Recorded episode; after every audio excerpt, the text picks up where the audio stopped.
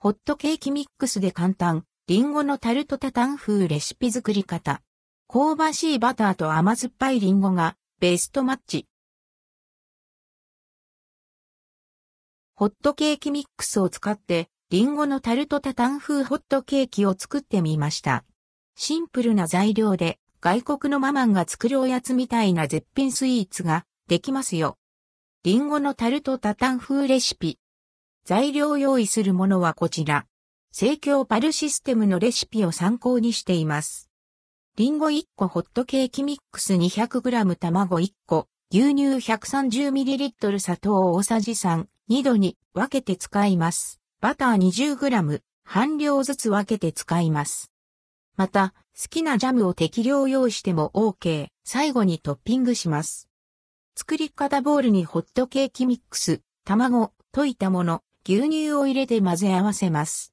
これがケーキ生地になります。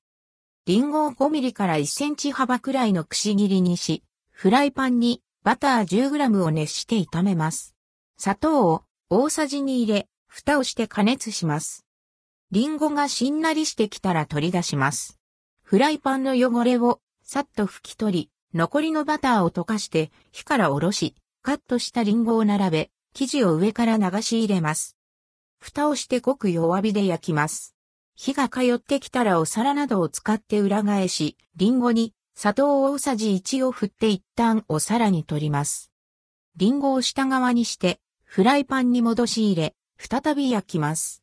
適度にこんがりしてきたらお皿に盛り付け、好きなジャムを天面に塗れば完成。